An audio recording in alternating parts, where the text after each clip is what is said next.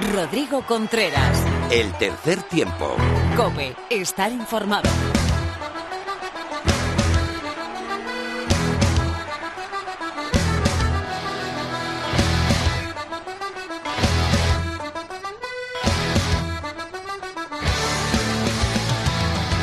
Hola, ¿qué tal? Bienvenida, bienvenido a una nueva entrega más de tu programa de rugby en la radio. Estás en el tercer tiempo de la cadena Cope.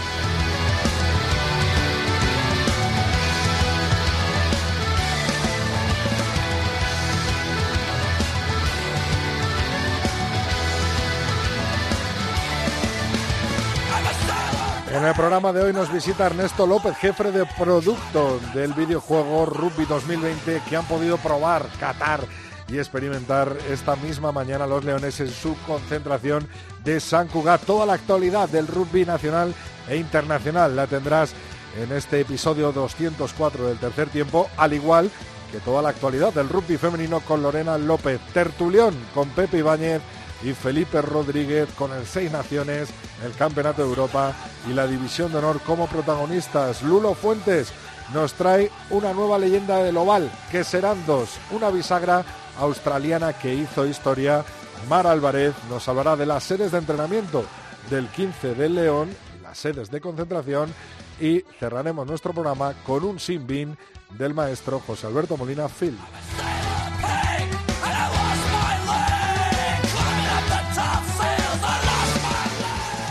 Javi Rodríguez a los mandos de esta melé radiofónica y te recuerdo que estamos en Twitter como Tres Tiempo Cope con número, nuestra cuenta de Facebook es Tercer Tiempo Cope y nuestro mail el tercer tiempo arroba cope punto es. Javi, empezamos cuando quieras.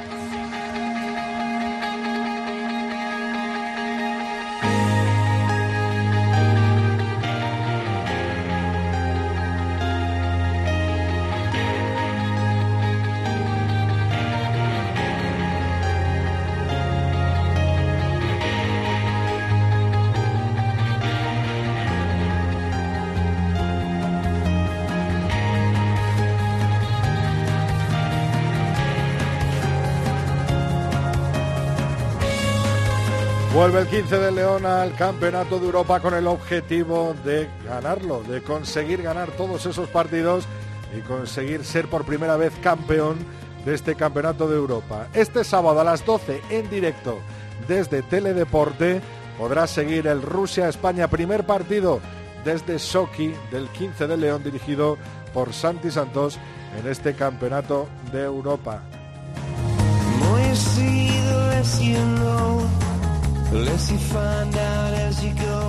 En cuanto a la división de honor, se disputó la decimocuarta jornada Universidad de Burgos, Colina Clinic 35, Unión Esportiva Samboyana 21, Lexus Alcomenda Rupi 50, Aldro Energía Independiente 22, Hernani 15, Ordicia 24, Silvestre El Salvador 19, Complutense Cisneros 6, Batco Rugby 19, Ciencias Cajasolo La Vida 10 y Parsa Rugby 14, Brac Quesos Entre Pinares 22. Con estos resultados, la clasificación la comanda el Brac Quesos Entre Pinares con 54 puntos, seguido a tan solo un punto de sus vecinos del Silverstone El Salvador.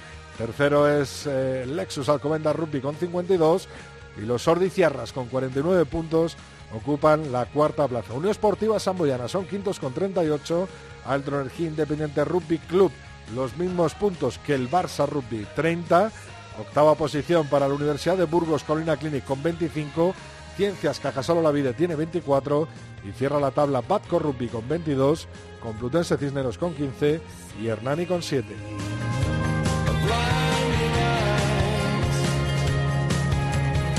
Nos vamos a tierras francesas. Lou Rugby sigue comandando la Top 14 de la primera división francesa con 49 puntos en 14 jornadas disputadas. Segundo es Unión Bordeaux-Beglès con 47 puntos. Cierra la tabla el Agen con 22 y el Stade Francés de París con 20. En la segunda categoría, la Pro de 2, el Grenoble sigue siendo líder con 61 puntos, 18 jornadas disputadas. Colomiers es segundo con 59 puntos. Cierra la tabla el Rouen Normandie con 24 y el Valence Romance con 17.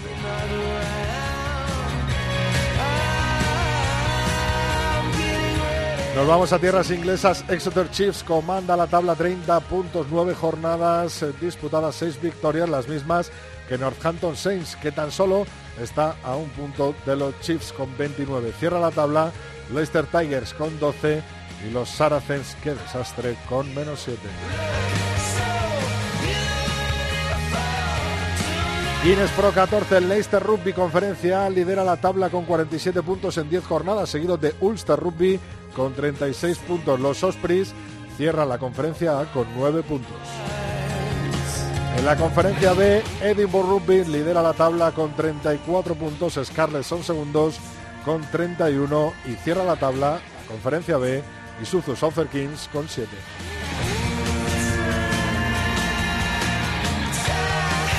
No tendremos Champions ni Challenge Cup hasta el mes de abril, hasta ese 4 y 5 de abril donde viviremos los cuartos de final. En la Champions, Clermont contra Racing 92, Exeter Chiefs eh, contra Northampton Saints y Leicester Rugby contra Saracens el domingo 5, Toulouse contra Ulster.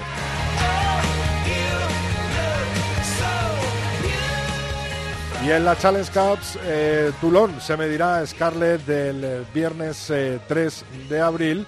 El sábado 4, Leicester Tigers lo hará contra Castres Olympic y Bogdov Begles lo hará ante Edinburgh Rugby, mientras que el domingo 5, Bristol Bears se medirán a los Dragons. Y por fin comienza el Seis Naciones, sábado 3 y cuarto de la tarde Gales contra Italia se podrá seguir desde Movistar Plus el sábado a las 6 menos cuarto de la tarde, Irlanda-Escocia y el domingo completa la jornada 1 del Seis Naciones, Francia-Inglaterra el partidazo a las 4 de la tarde. Hasta aquí la actualidad del rugby nacional e internacional. Tiempo ahora para las chicas con Lorena López. Rodrigo Contreras. El tercer tiempo. Cope, estar informado. I'm happy, I'm feeling glad I got sunshine. In a bag, I'm useless, but not for long. The future is coming on. I'm happy, I'm feeling glad I got sunshine. In a bag, I'm useless.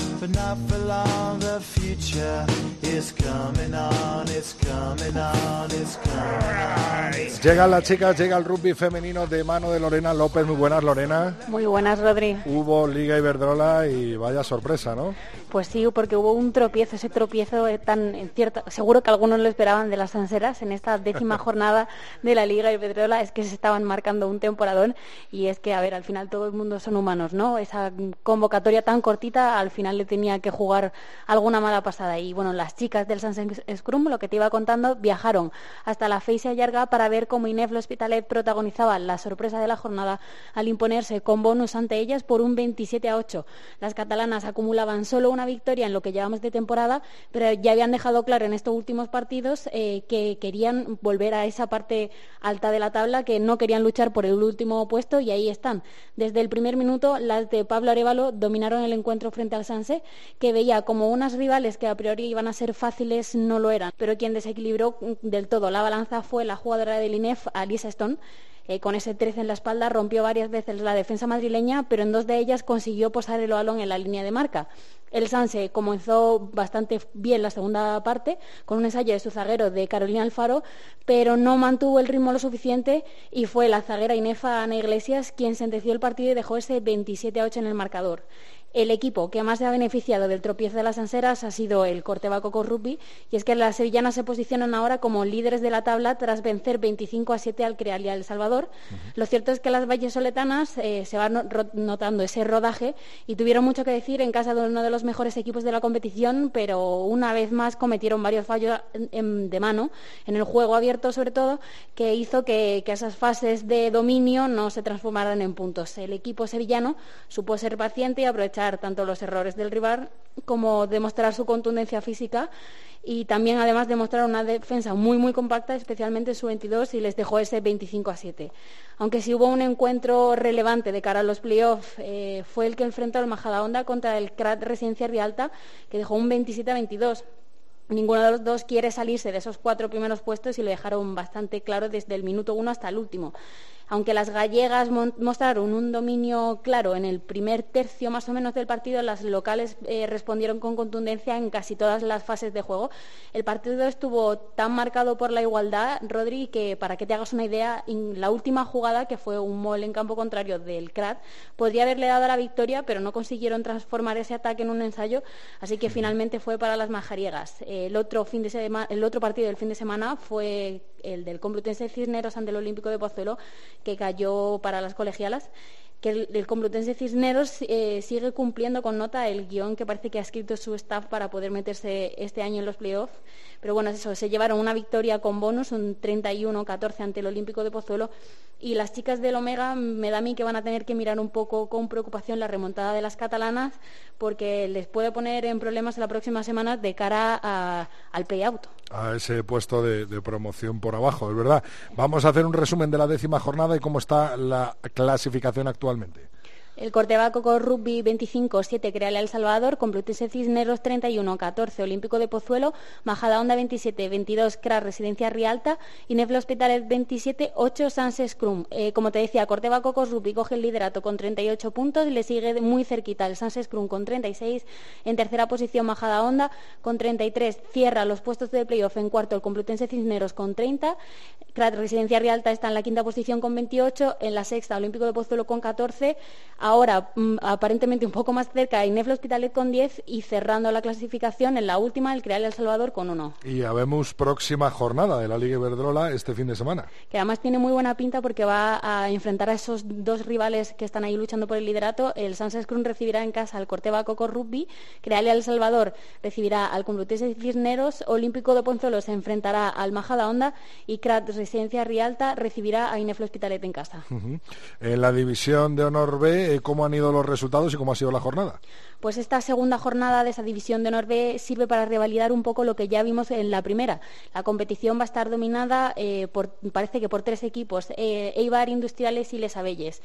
Tanto Eibar como el Industriales lograron victoria con bonus. Las guipuzcoanas impusieron 46 a 5 a las que parecían que iban a ser las favoritas de la competición, a esas chicas del 15 Hortaleza, mientras que las madrileñas dejaron un 29 a 5 en el marcador en su partido ante el Murcia. Esta victoria le deja con 10 puntos en lo alto de la tabla. Le sigue muy muy cerquita con 9 puntos Les Abelles, que es el equipo que consiguió su segunda victoria y superó también 31 a 15 al San Cugat. En la cuarta posición aparece el Buc, que consiguió su primera victoria 73 a 5 ante el Muralla. Y además, eh, bueno, de, esa jornada habrá próxima jornada también de la División de Honor eh, B. Eh, de esas chicas que aspiran a ser nuevo equipo de la División de Honor Iberdrola, ¿no? Las chicas de, del Industriales Las Rozas recibirán al BUC, eh, Muralla Galicia Medellín a las chicas de Les Abelles, San Cugat se enfrentará a, a, Eibar Rugby Taldea, el 15 de Murcia eh, recibirá al otro 15 al de Hortaleza. Eh, por último y para cerrar, además del Rugby 15 también hubo Rugby 7 con las Leonas en Hamilton. Las chicas de Pedro de Matías terminaron décimas en Nueva Zelanda tras caer ante China, el invitado de esta serie, por un 0 a 31. Este resultado permite seguir aumentando la diferencia eh, entre, con Irlanda y con Brasil, que son los rivales directos por la permanencia en las series mundiales.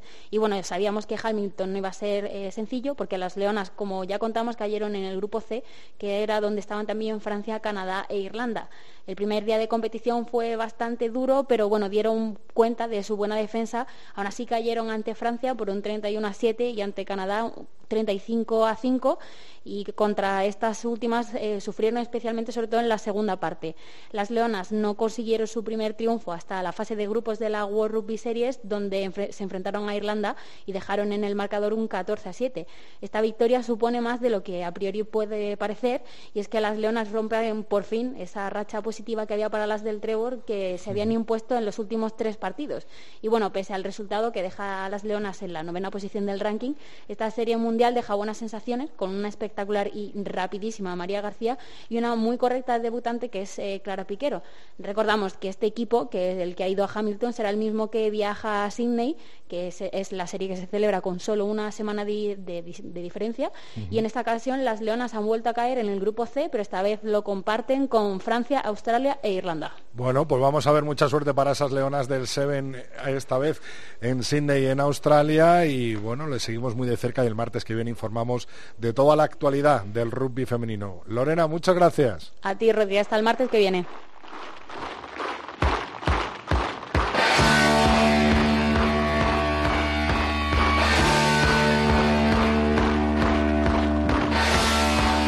Rodrigo Contreras. El tercer tiempo. Cope. Estar informado.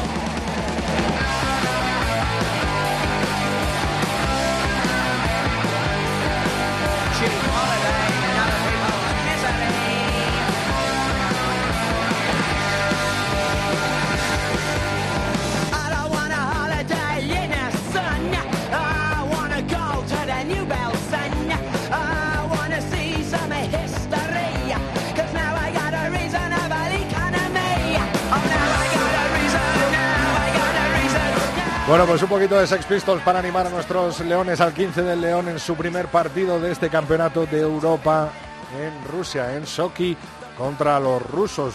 Campo difícil, partido difícil, pero confiamos en la selección de Santi Santos porque nos ha demostrado que pueden llegar a ser campeones de este campeonato de Europa. Ahí está el objetivo. Eh, con los Sex Pistols nosotros animamos desde el tercer tiempo la cadena Cope y esta mañana se han animado y de qué manera gracias a un videojuego, el Rugby 20, que se lo han presentado en la concentración de San Cugat donde se encuentra el 15 de León. Tenemos con nosotros a Ernesto López, jefe de producto de Rugby 20. Muy buenas, Ernesto. ¿Qué tal? Bienvenido al tercer tiempo. Muy buenas, Rodrigo. Muchísimas gracias. Se han llevado buena sorpresa y alguno, alguna alegría que otra, ¿no? Al ver este videojuego. Sí, la verdad es que se han llevado una sorpresa bastante grande. Les hemos además llevado un regalito. Cada miembro del equipo ha recibido un bando de la marca Nacon, Ajá. personalizado con su nombre, con el logo de esta Federación Española de Rugby y encima este Rugby 20 que salió hace una semana al mercado justo. Eh, según hemos podido ver en los stories de, de Instagram de todos los jugadores, ahí están, consumando, tan contentos, tan felices, y con el videojuego que sirve para Xbox y para PlayStation, ¿no? Efectivamente, esperemos que, aunque hayamos ido a la concentración, no hayan perdido esa, concentración en, los videojuegos, que puedan jugar esa partida en esos descansos que puedan tener, pero que aún así sigan centrándose porque tenemos muchas esperanzas puestas en estos chicos. Eh, Ernesto, al, basarse un juego en, en el pasado mundial, no podremos escoger a la selección española, pero seguro que hay ligas en las que algún león eh, participa, ¿no? Efectivamente, eh, tenemos ese, ese hándicap, ¿no? De que al final la selección española no pudo estar en el anterior mundial, pero sí que tenemos ligas licenciadas como la Pro 14, la incluso también la, la Top 14, la Premiership Rugby y también la Pro D2, que es la, esta segunda eh, de- eh, liga francesa, en la que sí que Pro D2, tenemos a varios sí. jugadores españoles, claro que aquí sí que por lo menos van a tener ese, ese beneplácito de verse en un videojuego y poder jugarse con ellos mismos, que eso la verdad es que les ha parecido a todos una, una grandísima sorpresa y una gran ilusión. Algunos seguro que se está buscando ya en su equipo de, de la Pro de Golf francesa, por ejemplo, ¿no? Oye, ¿a quién, le ha hecho, sí. ¿a quién le ha hecho más ilusión? ¿A cuál de los jugadores? ¿Qué te han dicho? Pues la verdad es que todos los jugadores eh, le- les ha encantado la- el, el regalo, sobre todo hemos podido hablar con, con el capitán, con Fernando López, que está bastante bastante contento con ello y que espera pues eso, que al final eh, dentro de unos pocos años, cuando vamos a sacar otro juego de rugby, que esta selección esté presente en el juego, que es principalmente el objetivo uno, tanto deportivo como para ellos, como estar en ese mundial, como para nosotros poder tener a la selección española en un videojuego que considera un auténtico bombazo para, para todos, claro. Eh, ¿Este videojuego eh, tiene previsto sacarse año en año o cada vez que haya mundial? En principio, eh, este juego eh, solemos sacarlo en un poco en un periodo de tiempo más largo que un año. Eh, suelen ser dos, eh, incluso ha habido momentos en los que sacamos cada tres años. Va a depender un poco de, de efectivamente si hay algún campeonato europeo o mundial que tenga bastante más tirón para que se puedan utilizar estos jugadores, para que se puedan jugar estas competiciones que son mucho más atractivas. Pero en principio el anterior rugby que sacamos fue el 18, este ha sido el 20 posiblemente o quién sabe en el futuro eh, podamos tener un rugby 2022 y tengamos a lo mejor a esta selección española presente por, por esa clasificación, ¿no? A lo mejor en algún campeonato Efectivamente. europeo nacional. Efectivamente. Eh, oye, para todos los eh, oyentes jugones que tenemos, que, que seguramente alguno ya tenga, bueno, si salió la semana pasada no es tan fácil tener este Rugby 20, pero alguna de las anteri- anteriores ediciones, eh, eh, danos unos, unas bases, unas claves eh, de lo que consta este videojuego. Me imagino que podrás jugar torneos, jugar partidos amistosos, hacerte una temporada entera. Danos un- unas claves de, de lo que es el Rugby 20. Pues este juego parte eh, de la base de pasarlo bien sobre todo porque empiezas, eh, tienes partidos rápidos como en todos los juegos de deportes en el que dos compañeros se enfrentan, se lo pasan bien, gana uno, gana otro, pero al final lo importante es el, el jugar y el pasarlo bien. Tienes un modo carrera en el que puedes empezar con un equipo y te vas comprando jugadores, vas creando este equipo poco a poco, lo vas haciendo más grande. O sea, puedes ser tú el manager, lógicamente, ¿no? De- de- Efectivamente, y puedes competir con jugadores eh, vas- eh, reales o jugadores que tú puedas llegar incluso a, a crear o lo que sea- o, o lo que o lo que tú quieras, pero o jugadores que a lo mejor están en un mismo equipo, pero tú coges y haces tu liga con los jugadores que tú quieres, es decir, no tienes que elegir un equipo en particular, sino que puedes elegir jugadores los que más te gusten y crear tu propio equipo y hacer, por eso, la liga que tú quieras, una liga de, de estrellas. Pero también tienes eh, la gente que a lo mejor está un poco más verde en este deporte, pues tienes eh, modos de entrenamientos, modos de desafíos, es decir, tienes un montón de, de modos de juego en este Rugby 20 para disfrutar de este deporte, para aprender de este deporte y sobre todo al final el, el objetivo principal que es el pasarlo bien y, y al final todo lo que utilizas en la cancha llevarlo a tu casa, que al final no vayas de jugar al rugby a tu casa a jugar otro tipo de videojuegos porque al final lo que quieres jugar es rugby y nosotros por lo menos te lo traemos con Eh, este juego. Ernesto, tú que has estado esta mañana con, con el 15 del León, eh, danos la última hora, ¿cómo les has visto? Pues estamos todos en España pendientes de ese debut en este campeonato de Europa. Eh, me imagino que están concentrados y, y van a por los rusos, ¿no?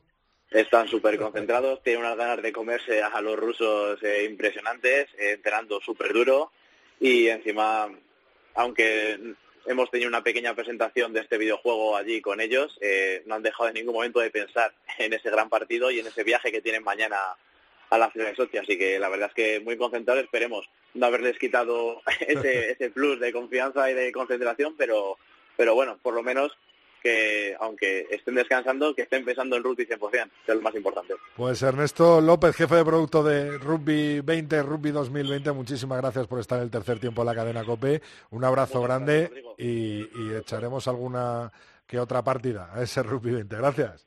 Perfecto, lo digo, muchas gracias. Hasta luego.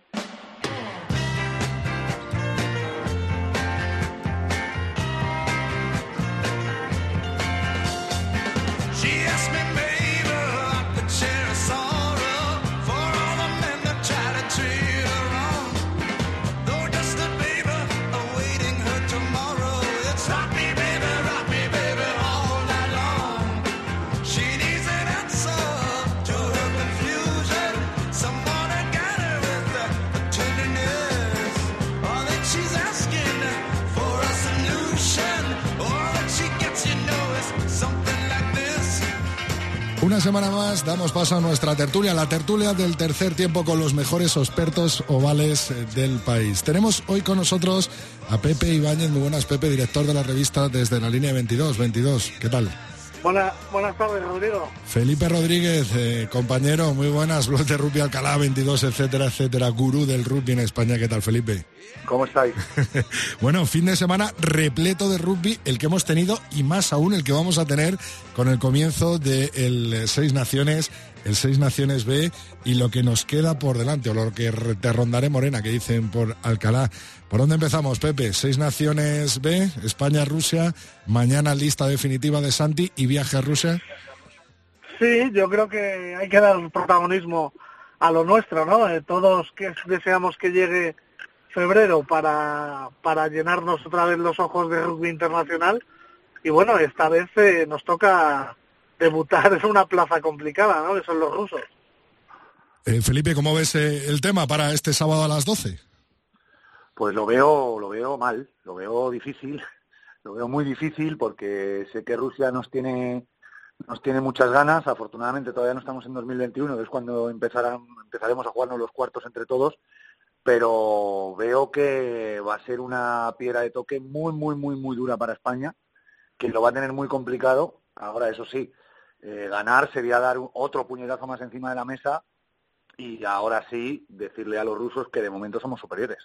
Recordamos hace dos años ese partido, ¿no? De, de España en Rusia con ese ensayo legal no pitado a los rusos que hubiera supuesto eh, el empate, eh, un campo dificilísimo, ¿no, Pepe?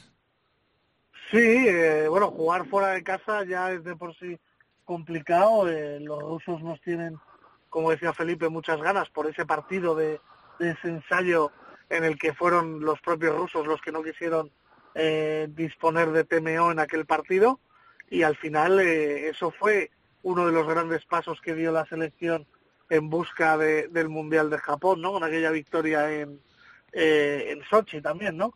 Eh, es cierto que, que los equipos han cambiado mucho. Rusia viene de hacer, yo creo que un buen mundial. eh, hizo buenos minutos contra Irlanda, hizo buenos minutos contra Escocia y la verdad es que, que yo creo que van a ponernos eh, las cosas muy complicadas. Felipe, Ahora, Felipe vuelve. creo- Sí, sí, dale, dale, Pepe, perdona. perdona, yo creo que España si algo tiene es capacidad de competitiva y, y seguro que, que el partido va a estar en el partido eh, muy metida y si hemos sido capaces de ganar en Uruguay de forma solvente podemos ganar en Rusia también, aunque no es lo habitual. Ajá. Eh, Felipe, te quería preguntar por, por las vueltas, ¿no? Del Diablo Guillaume Rued, de Thibaut Álvarez, de Guibois, de Brad Linklater. Eh, bueno, tiene buena pinta, ¿no? Esta preconvocatoria de, de Santi, esta preconcentración, ¿no?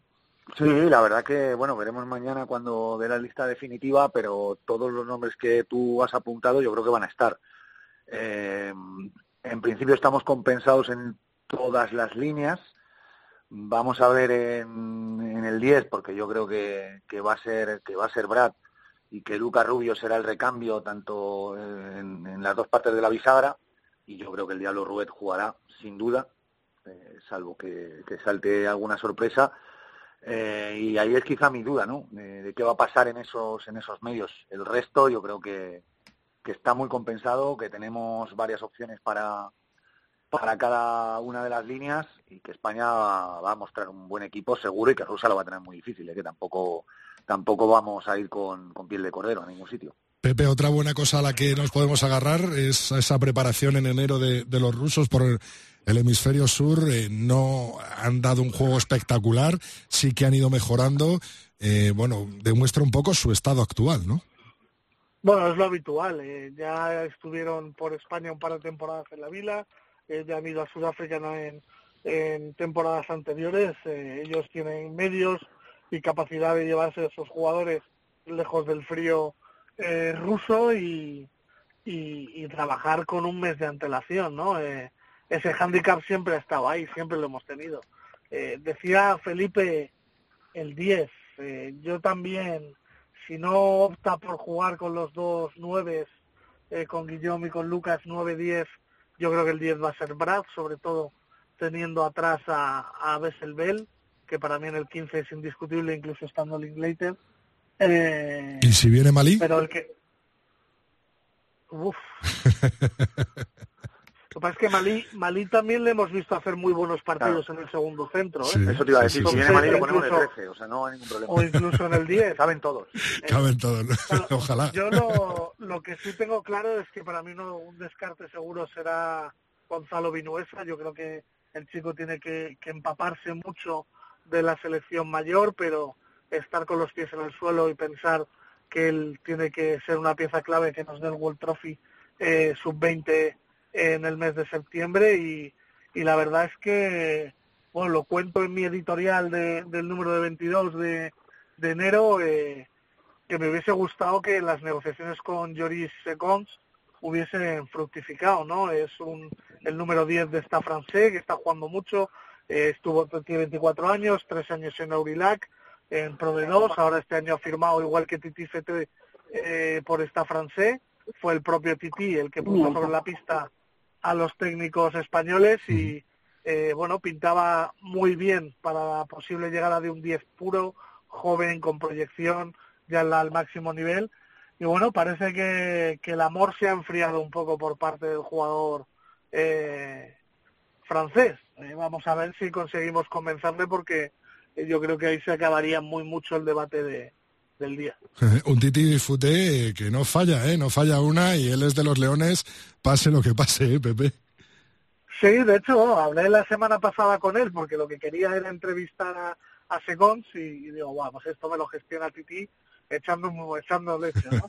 y bueno, él está, está muy motivado, él ha tenido un problema de tobillo, ha tenido una pubalgia, eh, le ha costado entrar, pero, pero se está haciendo un hueco. El otro día le hizo un ensayo en challenge a los italianos eh, y el otro día ya fue convocado en el partido top 14 con Clermont y bueno, yo creo que, que él está en disposición de dar un paso adelante y bueno, no sé si, si optar a la titularidad por delante de Fernando López, pero por qué no verle pronto siendo el uno titular, ¿eh? porque, porque es un tío con, con mucha capacidad. Eh, Felipe, eh, leíamos hoy en portada de, de 22, España jugará la Nations Cup en julio. Rusia, Uruguay, Rumanía y otros dos rivales.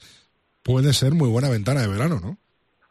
Bueno, siempre tiene buena ventana de verano España, siempre que vamos y siempre que nos invitan. Y, y aunque la del último año, debido al, debido al Mundial, pues tuvimos dos rivales que no nos apetecían mucho y uno que sí, pues este año yo creo que, sin- en año postmundial, con los equipos haciéndose y demás, pues, pues sí, pues eh, tenemos una ventana de verano que yo creo que es lo mínimo que nos corresponde. Tampoco es que estemos hablando ninguna locura. O sea, tampoco nos están dando ningún ningún super tier 1 ni, ni nada por el estilo. Pero bueno, yo creo que tenemos la ventana que, que nos merecemos y, y que sí que es buena. Hablaremos largo y tendido de los Leones durante estos meses, ese segundo partido en el Central ante Georgia. Vaya comienzo eh, del alcalaíno Santi Santos. Eh, Felipe, te quería preguntar, eh, ¿tú crees que el número 10 le va a dar eh, quebraderos de cabeza en los dos siguientes años a Santi Santos? Yo creo que le va a dar quebrar de cabeza, pero de los buenos. Porque tiene tiempo para buscar alguno y de momento pues está tirando, y ya los lo estamos viendo en esta convocatoria, de hombres como Brad, incluso Lucas Rubio en un momento dado.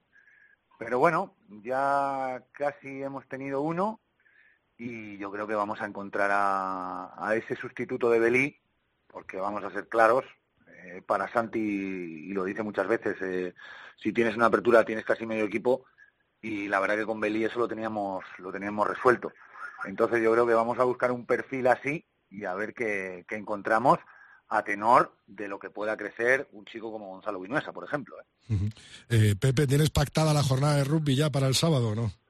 En casa, digo. Uf, lo tengo, lo tengo complicado, porque además todavía no sé los horarios en los que juega mi hijo en Orcasitas las jornadas de la Federación Madrileña, así que a lo mejor me toca veros en diferido a a Javi, ¿no? O sea que, que va a ser complicado, pero sí, sí, luego ya a partir de las 12 ya saben en casa que yo me encierro en mi zulo rugbístico y, y que nadie me moleste. Porque a las tres y cuarto nos toca un Gales-Italia y a las seis menos cuarto Irlanda-Escocia, terminando con el pastel gordo, ¿no? Con la guinda el domingo a las cuatro de la tarde, Francia-Inglaterra. ¿Cómo ves esta primera jornada, Pepe, de, del Seis Naciones? Pues sobre todo con mucha ilusión de ver las, los muchos cambios que hay en el torneo, ¿no? Eh, cuatro, Entrenadores, jugadores, capitanes, ¿no? cuatro Todo. capitanes nuevos, eh, ver si París se acaba despidiendo en casa con Italia, ver si Eddie Jones cumple con lo que ha dicho de que vamos a ver el mejor rugby de- que nunca antes se haya jugado.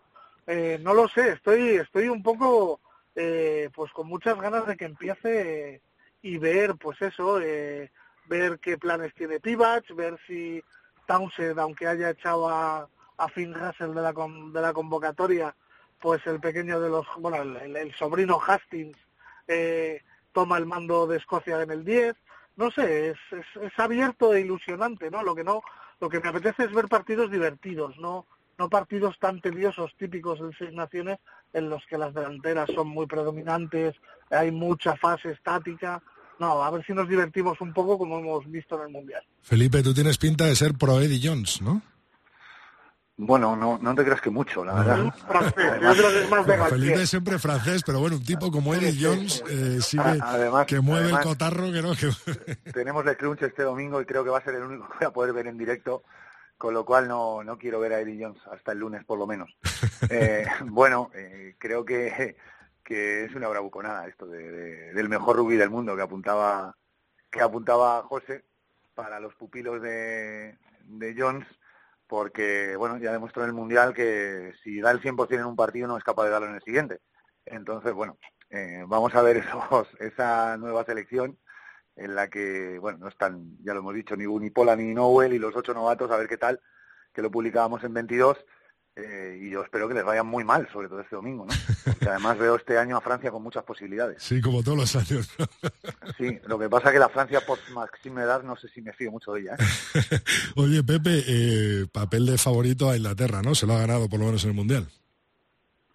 Sí, yo, yo creo que sí. Además, vamos, eh, por, por medios, presupuesto, número de jugadores, trayectoria y demás, eh, eh, Inglaterra tiene que ser el, el gran favorito, ¿no? Eh, yo Bueno, y porque, espero- y porque juega en casa y porque juega en casa contra Irlanda y contra Gales. y contra Gales, Eso claro. También es, también es Eh, importante, ¿eh? El calendario le favorece pese a que tenga que jugar en Francia, pero yo espero espero que haya sorpresas. Yo de verdad que espero que, que Escocia anime un poco el torneo. Quiero quiero ver a Irlanda, ¿no? Porque hay que recordar que para mí la Copa del Mundo que hace Irlanda es un fracaso tremendo, ¿no? Y hay que ver ahora si papá Farrell está capacitado para coger las riendas de, de Smith y, hacer de este equipo eh, otra vez campeón de seis naciones, ¿no? Y luego los galeses, pues los galeses recuperan piezas, ¿no? Y, y vamos a ver si Faletau le da un poco más de puncha ahí adelante del 8,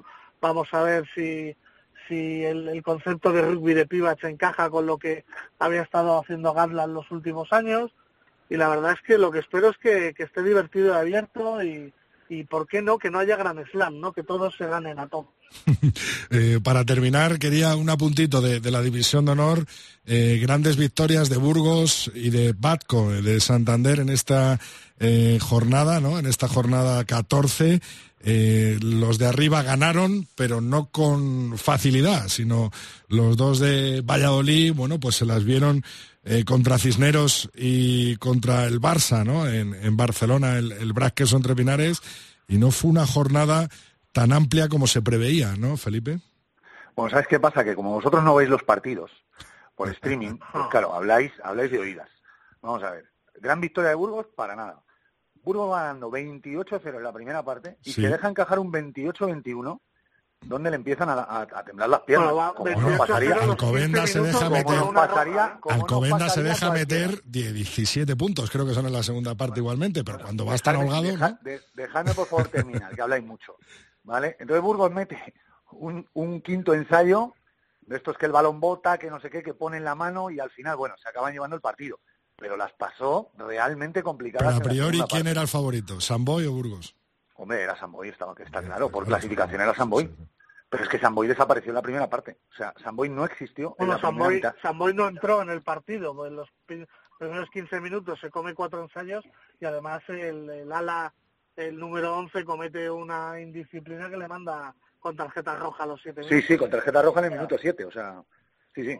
Lo que, lo que eh, yo quería destacar es que mirando la jornada, los resultados, Ordicia A gana, ver, yo- gana, gana Hernani de tan solo nueve puntos. El- Bueno, el- pero Hernani mete los dos ensayos al final, aunque sí, Sí. que es cierto que a Ordicia... Y no le quita el mucho, bonus, y le un quita el bonus al final, en Y el minuto quita- 80. Le quita un bonus que tenía ganado en el minuto 54, Ordicia- más o menos. Ajá, En Brac Queso entre se gana de complica- 8. Mira, mira, el BRAC, vamos a, vamos a dejar esto claro. El BRAC, es que os tenéis que ver el partido del BRAC.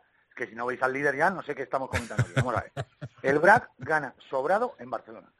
El BRAC gana sobrado en Barcelona. El BRAC recibe Bueno, bueno, un ensayo. bueno, David, No, no, o sea, un ensayo en la primera jugada, una muy buena jugada de los tres cuartos del Barça, muy rápidos, estuvieron muy bien, y se acabó el Barça. Mete 22 puntos, está a punto de meter el cuarto ensayo, que al final no sé qué pasa ahí, que no era, que sí era, que no sé qué. Y bueno, el Barça al final, al final, anota un ensayo. Y sí que hay un momento del partido, en la penúltima jugada, que el Barça pide palos, que si llega a anotar se pone con 17, Ujú.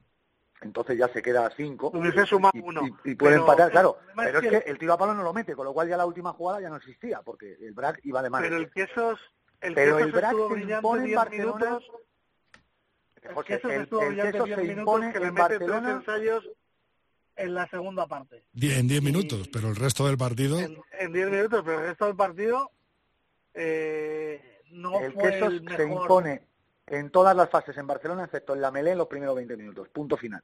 Y si no, os veis el partido. Felipe, O sea, os lo digo no yo. espera- Yo he visto, yo no- he visto, no yo he visto esperabas el Felipe, bonus. No hace falta que, que me digas. ¿Esperabas el bonus del Chami en casa Sin duda, Cisneros? sin duda. sin Bueno, duda. pues, para mí, entonces, claro, claro, para claro. mí sí es un tropiezo del, del Salvador y creo Bueno, que El cabreo creo- de Juan Carlos lo, sí, sí, creo que en rueda de prensa Juan Carlos así lo dice, o sea, no creo que no hay mucho más que decir, si lo dice él, o sea, que tampoco hace falta que diga yo si el Silverstone el Salvador disculpas a los no. aficionados y, y creo que, que las vacaciones que iba a tener eh, los jugadores chamizos que se quedan en casa se van a ver ampliamente recortadas y se van a tener que poner a currar porque no le ha gustado nada el partido a, a Juan Carlos. Es cierto que se pone con tres ensayos arriba el Chami, pero luego está a punto, vamos, la segunda parte eh, se estea, baja la intensidad, eh, un equipo plano, previsible, sin, sin hacer el rugby que, que de movimiento y, y de, de- de utilizar los espacios que, que hace Chami. Y, y la verdad es que ahí Cisneros pudo pescar en, en Río Revuelto, pero no lo consiguió. A mí lo, lo que hablabais antes de Ordicia, Ordicia comete tres indisciplinas y pierde tres jugadores en los últimos 15 minutos de Sí, partido. sí, sí, que es cierto. El punto bonus, hay una expulsión al segunda línea eh, nada más entrar, no, no, no recuerdo el nombre ahora mismo, luego echan a Moala por un placaje alto, luego Oyer Goya voltea a un jugador de Hernani y si Hernani no cometiese las imprudencias que cometió, como la amarilla de Miquel Pérez que le, que le da el ensayo a, a Ordicia justo antes del descanso, ojito a ese partido. Porque luego... No, no, y que estuvo con fallando. 12 hombres, ¿eh? Durante un Sí, minuto está fallando estuvo con Hernani. 12 jugadores Ordicia. Cosas que no que no debería fallar y tuvo moles a 5 metros por lo menos 10 o 12 que podían haber acabado en ensayo. Eh, A Torre les dio un ensayo de castigo, para mí bien pitado, y luego tuvieron tuvieron opciones de volver a anotar y, y al final privaron de, de- de un punto bonus que, ojito, que ese punto bonus a Ordicia le venía muy, muy bien. ¿eh? eh, Felipe, ¿ves a Hernani capaz de ganar un par de partidos de aquí al final de liga? Es que lo veo difícil porque además te digo una cosa, estos partidos contra Ordicia a mitad de la segunda vuelta, cuando Hernani estaba abajo, siempre los ganaba, ¿eh? Que había, además, había hasta suspicacias sobre, sobre el asunto, cuando yo, yo creo que no debería haber ninguna, porque me parece que no sé si es la Diputación de Guipúzcoa o el Gobierno Vasco el que, el que pone dinero y dice, yo tengo este dinero para los equipos que estén en División de Honor, o sea que hay que repartirlo. Eh, con lo cual eh, sería mon- eh, económicamente mejor para Ordicia que no estuviera Hernani. en ese sentido, ¿eh? Estuviesen solos. Exactamente, que estuviesen solos en la división de honor. Pero al final eran partidos que incluso en Altamira acababa llevándose, llevándose Hernani. Si no es capaz de ganar a Ordicia este partido, o al menos sacarle algo, pues lo tiene difícil. Hombre, sí que es cierto que la próxima jornada se enfrenta a la Energía y después a la Samboyana, dos partidos seguidos en casa, que sabes que en casa Hernani se crece mucho más. Tampoco tiene un calendario muy malo, porque luego viaja, luego viaja a Burgos, y el partido difícil que tiene que Alcobendas también es en Landare, eh, Sí, sí. quitando obviamente que tiene que visitar al BRAC y al Salvador, que eso ya pues es, es harina de otro costal. La verdad que no tiene un calendario especialmente malo para la permanencia, ¿eh? que si tuviera otros objetivos sería mucho más complicado. Dicen las malas lenguas que además de los tres jugadores que ya ha incorporado, están dos más de camino y que están inscritos y, y que podrán reforzar un poco a, a los Por eso, por eso digo que- yo no yo no me atrevo a dar los fichajes porque porque no los tengo confirmados pero sí me insisten mucho en que Hernán incorpora dos nuevos jugadores a- para intentar paliar esa esa distancia que le que tiene ahora creo que son ocho puntos con. Ocho puntos para la, la promoción. Así que Pepe, Sí, sí, para la promoción. si llegan estos fichajes, sí le ves capaz de, de meter mano a por lo menos un par de Es que equipos. tiene, tiene muchos partidos en casa. Y yo creo que Hernani en casa va a sacar partidos. Incluso, espérate tú que algún grande no tropiece en Hernani. ¿eh? Bueno, pues veremos, veremos. Eh, no tengo tiempo para más, chicos. Muchísimas gracias a los dos. Vamos a ver qué Nada, pasa. Lo que primero. ¿El qué, Pepe? Que Alcobendas funcionó estupendamente. Sí, eso- Pudimos ver por primera vez a Belí ser Belí, ¿eh? el partidazo. Después de, de ese tropiezo ante Ordicia, parece que, que han espabilado, ¿no? Los chicos de Tiki, Pepe. Sí, sí, ya te digo que Belí cogió el mando y fue volverle a ver a un nivel muy alto. Puede ser un duelo, un duelo bonito. Si Juan Carlos Pérez encaja las piezas en la tres cuartos, Tiki en la suya, eh, puede haber ahí eh, duelos bonitos, por ejemplo, en la final de Copa, ¿no? Bueno, vamos a, vamos a intentar ganarle a la Samboyana este fin de semana, que es bastante duro. Bueno, dentro de tres semanas. Es- Felipe, tres semanas. bueno, muchas Bueno, sí, gracias. el próximo, el- el- la próxima jornada, perdón. Sí, sí, te entendí, te entendí. Felipe, Pepe, Pepe, muchas gracias a los dos. Hasta Un luego. abrazo, un abrazo.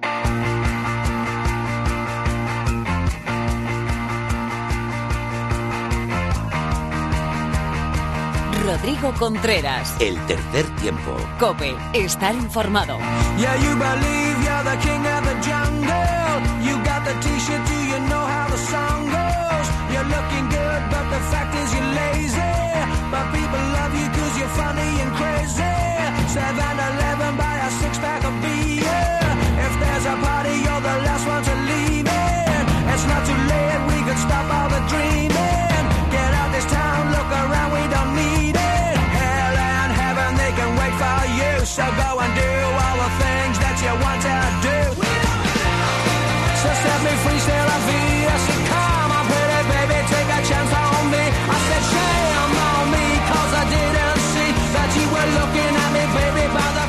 Bueno, vemos una nueva leyenda del oval, no, dos, porque hoy Luis Fuentes nos trae un 2 por 1 antes de despedirse momentáneamente del hemisferio sur, desde la tierra de Down Under, desde la tierra Osi, llegan hoy nuestros dos nuevos protagonistas. Muy buenas, Luis. ¿Qué tal? ¿Cómo estás? Pues muy bien, encantado de tenerte un martes más aquí. Con, Hoy dos por uno, ¿no? Hoy dos por uno. con buena música y encima dos por uno hoy, bola extra, como dirían por ahí, ¿no? Exactamente, ya que aprovechamos que vamos a cambiar en breve de continente, pues nos vamos con, con una promoción, Ajá. como, las, como hacen las tiendas buenas. Te decía, eh, dos Wallabies, una bisagra fundamental en la historia de la selección australiana de rugby, ¿no? Pues sí, hay muchas veces que hablamos de, de estas bisagras, de estas eh, parejas bien avenidas de nueve y dieces, de medios de meles, medios de apertura, pues vamos a hablar de una de las históricas. No es la única, y alguna vez hemos hablado de alguna, y ya hablaremos de alguna más en el futuro. Pero hoy hablamos de esta histórica de los Wallabies de los 80-90, como tú dices, Nick Farr Jones y Michael Lainach, que yo creo que es, bueno, es difícil hablar de uno sin hablar del otro, ¿no? Parece cuando se comenta uno, incluso cuando haces buscas por ahí, documentación, artículos, entrevistas, sobre uno de ellos siempre sale el nombre del otro.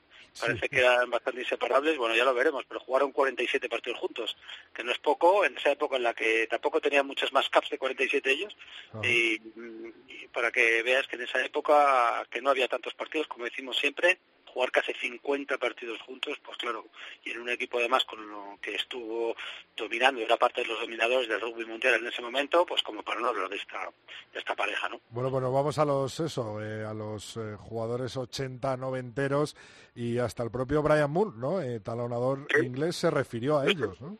Sí, estuvieron por ahí de gira con los Lions en Australia, que por cierto ganaron los Lions la serie, pero Brian Moore luego en un libro dice, mira, yo creo que en esto del rugby no hay casi nadie que pueda hacer un partido perfecto. Pero estos dos casi lo hacían, no cometían errores. Nosotros veíamos jugar y decían, es que todo lo hacen bien. Eh, juegan eh, rápido cuando hay que jugar rápido, paran cuando hay que parar, se entienden, eh, lo ves por ahí también en algunos en algunos artículos y tal, que hablan de una conexión casi telepática, ¿no? Que no mire- sin mirarse sabían perfectamente dónde estaba uno, dónde estaba el otro, qué iba a hacer. Eh, muy una, una simbiosis ahí, una conexión muy especial para el rugby de ese momento.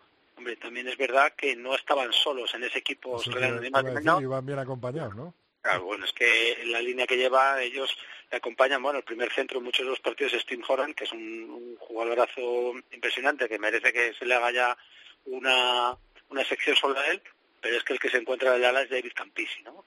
Eh, ya hemos hablado de David Campisi, y lo que haya visto jugar a David Campisi, difícil que lo que lo olvide. De hecho, a estos tres, a Far Jones, a Laina y a Campisi, se les llama la Santísima Trinidad del, Tercer del punto del triángulo, ¿no? Del, del Exacto, era- Campisi era un poco la imaginación, la- el tipo imprevisible que salía corriendo con esos cambios de pie tan increíbles que hacía de los que hemos hablado hace poco.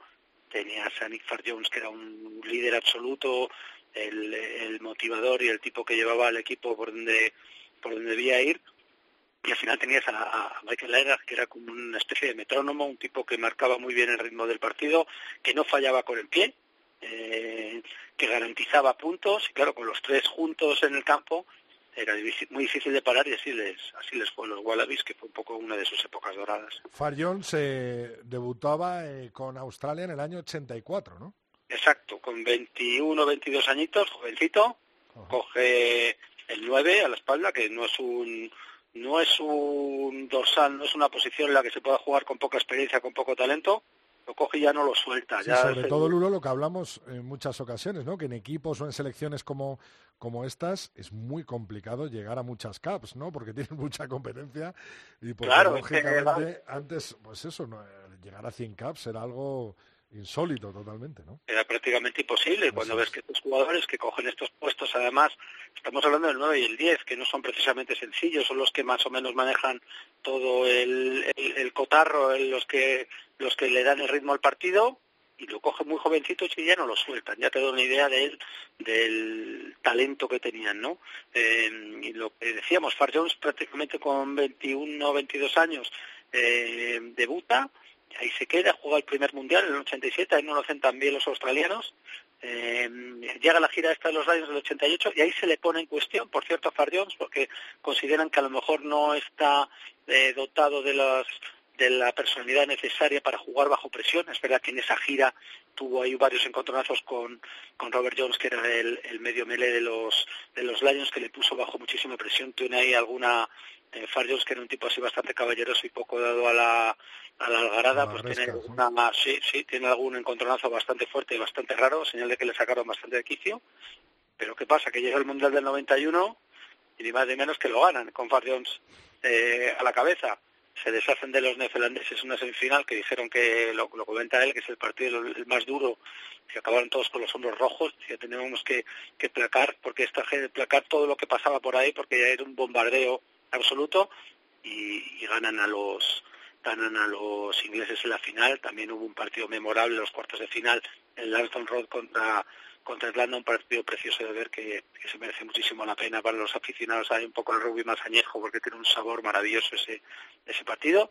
Pues ahí el que parecía que no era un capitán eh, digno y que no podía jugar bajo presión, acaba levantando la copa para los, los australianos eh, el año 91 en lo que lo que es en ese momento bueno pues el, el punto álgido del, del rugby australiano eh, y manos de estos dos vamos dos, dos- dos casi chavales todavía pues pues difícil superar eso no Qué bueno, qué bueno. Se retira en, en lo alto, ¿no? Se retira triunfalmente en el año 92, como Sí. lo que hablábamos, con 63 caps, que para nada es fácil conseguir 63 caps en aquella época en Australia, ni ahora tampoco, pero vamos, No. 36 de ellas eh, como capitán. ¿Y después eh, ha seguido dentro del rugby o qué, ha pasado? pues ah, él era abogado Sí. había estudiado mientras eh, jugaba, era abogado, luego se dedicó al tema de banca de inversión. Le he visto por ahí en algunos sitios como que da muchas conferencias, debe ser un tipo que habla muy bien, esas dotes de liderazgo pues las transmite desde el estrado cuando tiene que dar algún tipo de conferencia y por lo que leo ahí la- la- lo que opinan la gente que acude a las conferencias debe ser un tipo bastante interesante de ver, muy sensato, que habla muy bien y que debe mezclar anécdotas de rugby, anécdotas del campo, anécdotas del vestuario con, con cosas un poco más serias, con lo cual debe merecer la pena, la pena ver a, a Nick Far Jones en acción, ahí hablando hablando de cosas serias, como si hubiera algo más serio que el rugby. Vamos a por la otra mitad de, de esta bisagra, de esta pareja inseparable. Eh, Michael Laina eh, también debutó en, en el año 1984, eh, 72 caps, otro con una barbaridad de caps tremendas y 47 de ellas junto a su colega, a su, a su socio, Far Jones, ¿no? Tenía un año menos, un año más jovencillo, pero debutan a la vez, juegan a la vez. Es verdad que él se retiró un poquito más tarde. Far Jones eh, se retiró ahí en el 92-93. Eh, él aguanta hasta el año 95 con los Wallabies, cuando les eliminan del Mundial en Sudáfrica, da por terminada su carrera internacional. Eh, creo que hasta entonces, como pateador, había anotado en todos los partidos que había jugado. Siempre que había tenido lo- la responsabilidad de, anotar, de, de patear, siempre había anotado. O sea, de una, una red inmaculada en ese aspecto, ¿no? Una especie de garantía de que siempre iba No quedó a- ningún a- a partido a cero. No, eso- Ninguno. eso es. Cuando ¿Qué además pasó? cuando se retira Far Jones coge au- automáticamente la capitanía, nadie lo duda, todo el mundo tenía claro que podía ser, que debería ser él. De hecho, él dice yo, si me lo hubieran dado antes, yo estaba preparado, me sentía preparado y fue vicecapitán, era como el segundo capitán del equipo mientras estaba Far Jones. Eh, es curioso porque Lainer era un tipo frío, se dice que era, él se consideraba a sí mismo un tipo frío y es verdad que, que era un tipo que tenía una, le daba mucha importancia a la preparación psicológica de los partidos, eh, mantener la cabeza fría, tenía esa especie de fama de metrónomo de la que estamos hablando. Entonces, la arenga antes del partido solía invitar a otro jugador, a un vice, a, un- a uno de los segundos capitanes, terceros capitanes, normalmente un delantero. Decía, los delanteros es gente más agresiva, es gente más mm, eh, que tiene más facilidad para enardecer a la gente, para que la gente, para hacer hervir la sangre. Yo soy muy frío, dice, yo no, yo no, si me pongo ya a dar voces y tal, nadie se lo creería, porque todo el mundo me tenía por un tipo muy frío, con lo cual tenía esa cabeza, yo creo también hay que ser un tipo listo y un tipo muy consciente de tus propias limitaciones para ese momento de la arenga delegarlo en alguien que sabes que va a lograr que la gente salga con más pulsaciones que si eres tú el que la das, ¿no? Yo creo que es un rasgo de inteligencia y de líder y de líder importante. Eh, como decimos, era un, un tipo, de, su padre era psicólogo y yo creo que es uno de los precursores del tema de la aplicación de la psicología en el tema del, del, eh, al tema del deporte de élite. Él dice que, que él tenía una tendencia a ponerse nervioso si estaba solo en la habitación antes de los partidos, con lo cual se bajaba a las zonas comunes del hotel y se ponía a hablar con la gente. Dice que le distraía y quedaba mucho más relajado. Una Era- charla, ¿no? Antes del partido. Sí, por lo menos se distraía, no tenía esa cosa de la tensión. Bueno, pues esto parece que alguien que tenía un control absoluto sobre su forma de ser, eh, muy metódico en el entrenamiento y también muy metódico en la preparación psicológica, quizá eso explique esa capacidad de jugar tantísimos partidos a ese nivel, tantísimos partidos con el mismo compañero en una posición con tanto riesgo, anotar siempre, sabemos que la gente que tira palos ahí tiene una responsabilidad tremenda con todo el estadio mirando y todo el equipo esperando que no falle porque eh, con lo que cuesta conseguir puntos como para que llegue un tipo y las, y las patee fuera, pues, pues es la Michael Lainer, o sea, un tipo, un tipo frío para estas cosas. En 2012 sufre un derrame cerebral, ¿no? Sí, sufre un derrame cerebral del que habla él bastante. Hay bastantes entrevistas en que lo cuenta y cuenta también eh, su experiencia en un libro. Es curioso porque él te dice, "Jo, yo pensé que los derrames cerebrales eran para gente fumadora, que no tiene una vida eh, activa, que no se cuida, con sobrepeso. En absoluto. Dice, yo estaba en perfecta forma física. Cuenta cómo lo tiene un día, que había tenido una racha de trabajo de mucho estrés, muchos viajes para un lado y para otro y, y cómo sufre ahí durante una comida con, con unos compañeros del equipo de rugby del colegio, curiosamente. Hay uno de ellos que es fisio, uno de los pilieres, que le empieza a ver un poco de mala cara y llama a una ambulancia y gracias a eso eh, gracias a eso se salva porque podía haber sido una cosa muchísimo más grave que podía haber acabado con su vida y ahora está estupendamente y habla de estas cosas con mucha naturalidad. La verdad es que es muy interesante oírle, ¿no? Es prácticamente alguien que, que ha estado tan cerca de la muerte y lo cuenta con mucha tranquilidad, que es, muy sorprendente ver cómo lo cuenta. Además tiene, tiene una anécdota musical en esa en esa recuperación que está conectada con la canción que vamos a oír hoy. Pues vamos a escucharla, Javi.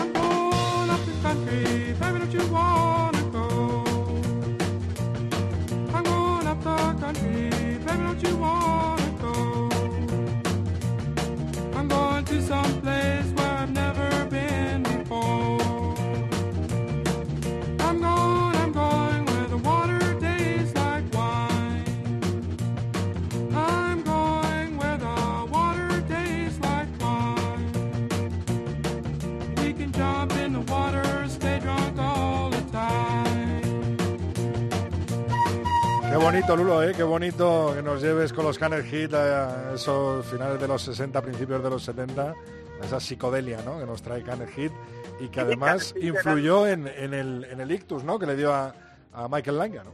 Sí, cuenta Michael Lana que cuando estaba ahí en una situación de semiconsciencia, que no sabía muy bien lo que pasaba y que su familia tampoco sabía muy bien qué es lo que estaba pasando, sonó esto como en el libro musical o en la radio que se oía en el hospital y él reconoció la flauta de la canción de Kenneth Heat, de Going Up to the Country, cogió un papel que había por ahí y escribió Kenneth Heat en el papel, dice que todavía lo conserva el papel porque se lo pasó a su familia y dijeron, oye, que este está volviendo, A su que ser, empieza a reconocer canciones.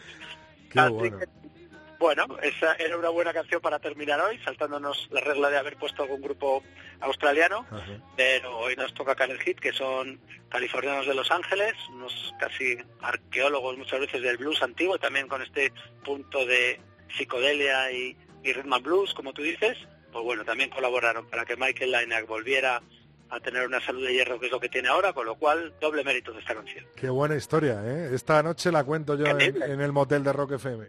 Hombre, bien hecho, claro que sí, tú cuéntala. Hombre, muchas gracias Luis. El martes que viene una nueva historia del Oval, pero antes de despedirte, me imagino que a ti te tira el trébol, ¿no?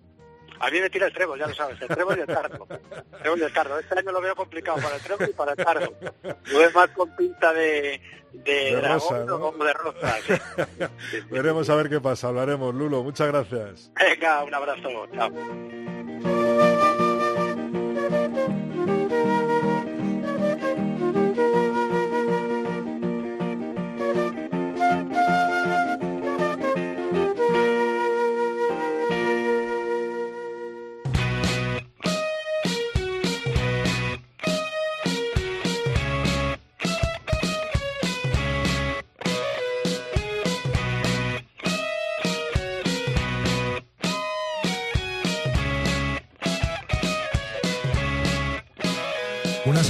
Nos acompaña en el tercer tiempo nuestra compañera, nuestra amiga y nuestra preparadora física, Mar Álvarez. Muy buenas, Mar, ¿qué tal?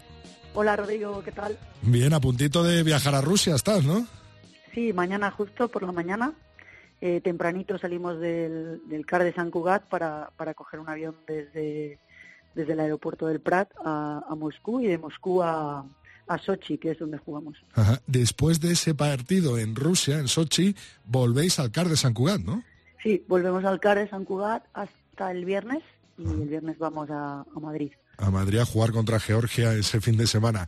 Eh, quería, quería hablar contigo, Mar, eh, este, bueno, un poco eh, esta tesitura, ¿no? De los diferentes eh, campos de concentración, iba a decir, campos de, de preparación, ¿no? De la selección española de rugby de, de los Leones, como es, os hemos visto en Guadalajara, ¿no? En- a la- justo a las afueras, en ese campo que, que habéis, eh, os habéis concentrado muchas veces.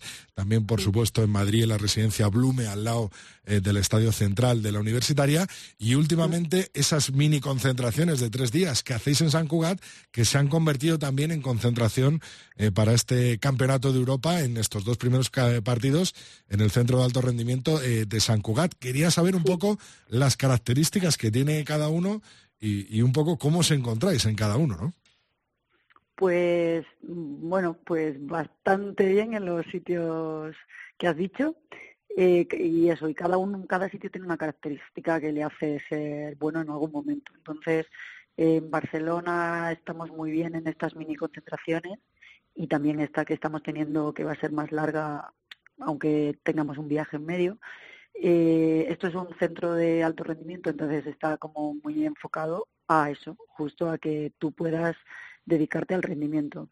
Tiene un buen campo, tiene habitaciones, bueno, igual a lo mejor las camas son un poco más pequeñas para el tipo de jugadores que tenemos, pero bueno, están bien.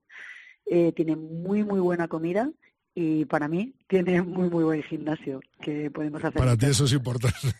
Sí, es importante. Y luego hay servicios médicos donde, bueno, podemos, nos, nos ofrecen hacer estudios, nos ofrecen, bueno, que hay todo lo que tiene un centro de alto rendimiento alrededor, que, que bueno, también lo, ten- lo- es una opción que tenemos en la Blume, pero para la Blume somos muchísimos, porque somos 30 y tiene tienen plazas ma- más limitadas. Entonces, bueno, aquí sí que es debe ser más grande esto para como residencia y, y bueno, estamos realmente bien y nos gusta que nos tratan súper bien, súper bien. Es muy agradable estar Mar, aquí. en, allí en San Cugat eh, hay muchos más deportistas eh, concentrados. Lo digo un poco como comparación a la Blume, que sí que sé que hay un montón de deportistas Sí. de alto nivel concentrados. ¿no? Sí, sí, es como muy normal ver a Mireia Belmonte, algunos levantadores de alterofilia, eh, muchos atletas. sí, sí, está. Y siempre también hay como deportistas extranjeros que van y vienen. Y la verdad es súper bonito el centro rodeado de bosque y cada, cada edificio que compone el centro de alto rendimiento es como, está muy chulo, diseñado. Pasear o salir a correr dentro del centro de alto rendimiento es muy agradable. Y, y bueno, y luego está bastante en silencio, así que la gente puede respetar, pues eso, hay nadadores que se levantan a las 5 para, para competir, para entrenar, entonces pues se van muy pronto a la cama, entonces el- la residencia, lo que es la residencia está muy pronto en silencio. Claro. Y también los horarios de comida son muy amplios para que se adapten a, A todo tipo de deportistas, todos claro. los deportistas, sí. Aquí en la Blume está claro que la cercanía con el central es, es un punto a favor totalmente, ¿no? Sí, sí, pero es, es muy difícil encontrar sitio para nosotros que somos muchos. Ajá. Y cuando hacéis la concentración eh, en Guadalajara, yo he podido estar allí con vosotros. eh, Es verdad que también tenéis todo muy cerquita, ¿no? Al final, Sí. eh, lo del hotel, el Eh, gimnasio, el sí. campo de entrenamiento, está todo muy cerquita, ¿no? Sí, y justo podemos ir caminando al campo. El hotel ya es como una casa para nosotros, donde bueno los chicos ya tienen una sala donde donde se reúnen, vemos los vídeos, otra sala donde hacemos la monitorización, eh, bueno y, y también nos tratan muy bien porque ya nos conocen desde hace muchos años y, y bueno pues sí tiene esa ventaja de que podemos ir caminando al campo, el gimnasio, ahora solemos ir a un sitio de CrossFit que también nos hemos hecho amigos eh, en ese sitio y, y está muy bien para entrenar. Y, y no sé, pues también tiene muchas ventajas Guadalajara y está a una hora de Madrid para, para cuando vamos a competir. Eso te iba a decir, un poco la privacidad, ¿no? Que hay en Guadalajara, que, que, que no es como todo el tumulto, ¿no? Que hay en Madrid y que al final en Madrid Pero estás en medio de la- otras muchas otras selecciones se concentran en ese hotel también, o sea que es algo que no es que hayamos probado nosotros, también la selección de balonmano y la de voleibol también creo que se concentran ahí, a veces hay, bueno, balonmano es lo que más hemos visto y a veces también hay gimnasia rítmica, gimnastas de gimnasia rítmica ahí. O sea, un sitio de, de referencia para el deporte español, ese hotel en, Sí. en Guadalajara. Eh, Mar, ¿están todos los chicos enteros dispuestos a ganar en Rusia o no? Sí, la verdad que de los que están aquí, pues queda por evaluar varias cosas, pero, pero vamos, están, están enteros. Sí. y con ganas, me imagino, los que vuelven, eh, te, habrá, te habrá hecho ilusión, ¿no? Ver a, a los Thibaut Álvarez, a los Gautier, Sí, a, los Guillaume Prouet, ¿no? A todos, muchas. casi, casi todos juntos de nuevo, ¿no? Sí, la verdad sí que están como si no hubiera pasado el tiempo y con la misma energía y eso, así que muy bien. Qué bueno, Mar. Pues mucha mierda para este sábado, por supuesto que, que estamos ahí detrás, lo damos en Teledeporte en directo a las 12, así que estaremos empujando desde aquí, desde la melé de- del rugby español y yo en particular desde Torre España junto a Javi, así que eh, nada, toda la suerte del mundo para ese partido de Rusia y venirnos con una victoria y sobre todo, bueno, pues encarar el partido de Georgia con una victoria ante Rusia en Rusia, que sería fantástico, ¿a que sí, Mar? Muchísimas gracias, sí, a ver Lo, si pasa. lo hablamos el martes que viene. un abrazo. Hasta el martes, Chao, chao. adiós.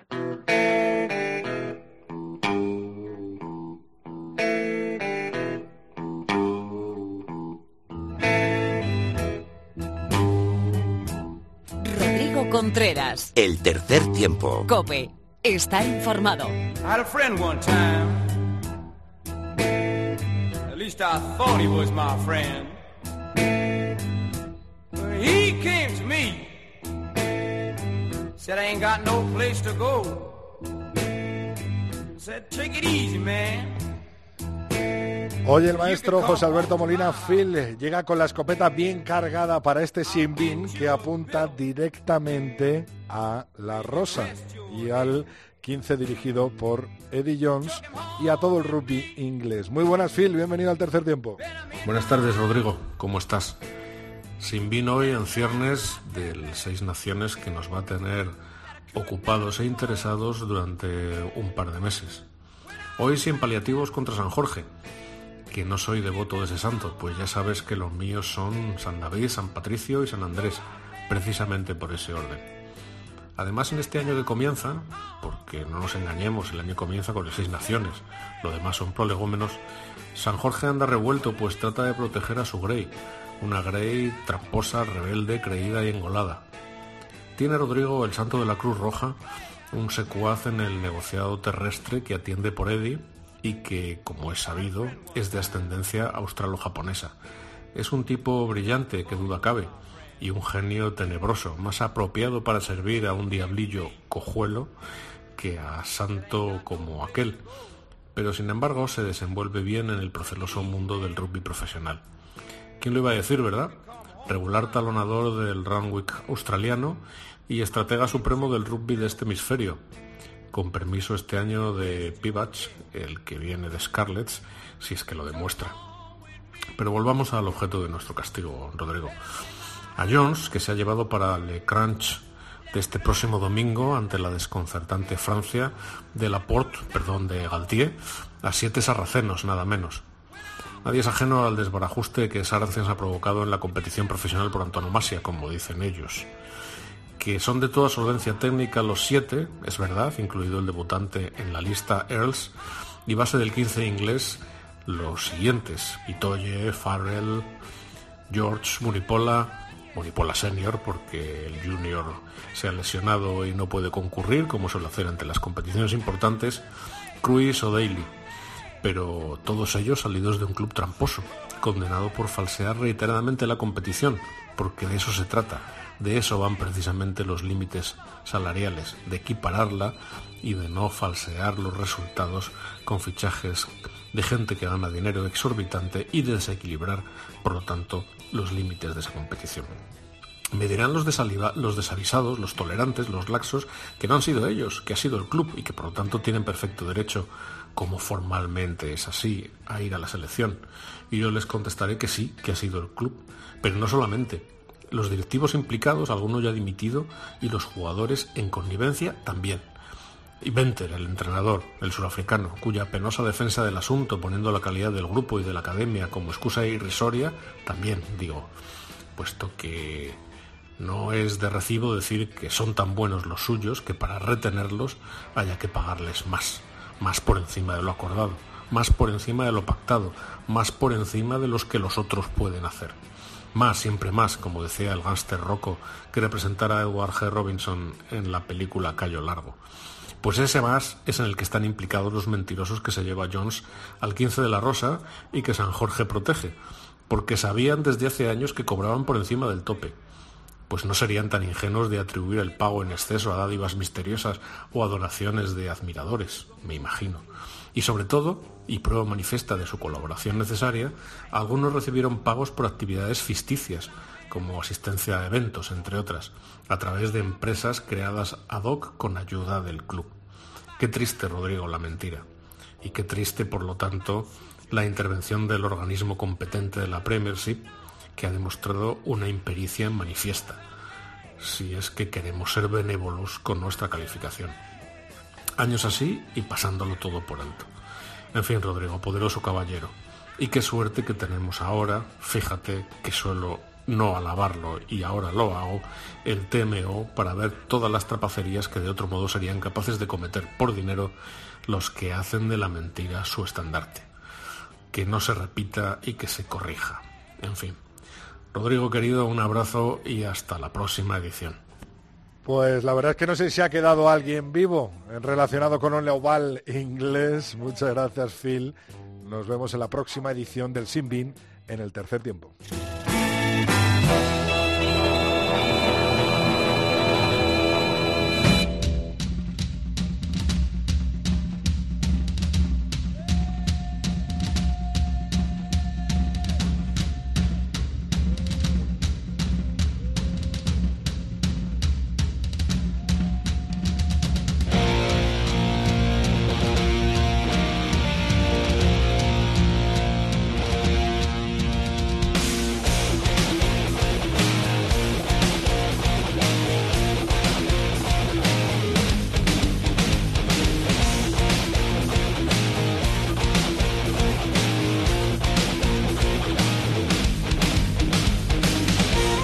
Antes de echar el cierre a esta entrega 204 del tercer tiempo, te recuerdo que estamos en Twitter como Tres Tiempo Cope con número. Nuestra cuenta de Facebook es Tercer Tiempo Cope y nuestro mail el tercer tiempo arroba cope. Como cada programa, como cada capítulo, tú eres eh, parte, gran parte protagonista de este programa. Por eso estamos muy atentos a lo que nos dices en las redes sociales durante toda la semana. Por ejemplo, Miguel Ángel Jiménez nos decía una propuesta para el próximo programa, criterio arbitral en la división de honor del rugby español en las tarjetas por placajes altos. Empezamos eh, o notamos la falta de Alhambra Nievas en el programa. Un tema muy escabroso a tocar y un tema complicado en el que las diferencias de criterios, pues la verdad es que quema mucho a los equipos participantes. Carlos Espósito nos decía, Juan Carlos Pérez, muy clarito en su rueda de prensa. Sería interesante escuchar a todos los entrenadores. Tomo noto de tu propuesta y a ver si se puede llevar a cabo muy pronto en el tercer tiempo de la cadena COPE. Muchas gracias, Carlos, por estar cada semana como Miguel Ángel o como Germán Berlanas, que nos decía, como cada año por estas fechas aparecen esas mariposas que auguran la proximidad del Seis Naciones y el Campeonato de Europa. Y espero con ilusión un mega análisis de lo que está sucediendo en el rugby. Lo tienes, por supuesto, Germán, en este capítulo 204 del tercer tiempo.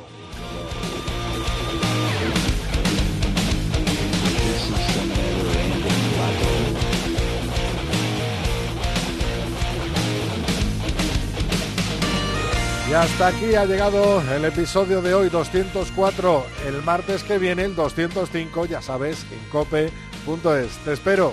Un abrazo de Rodrigo Contreras.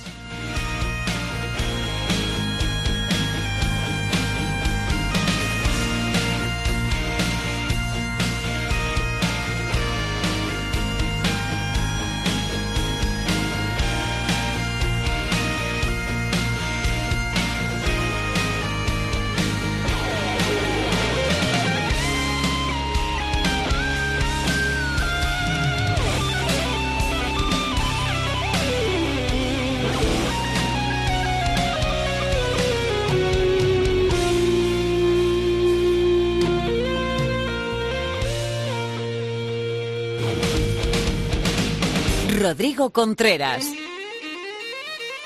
El tercer tiempo.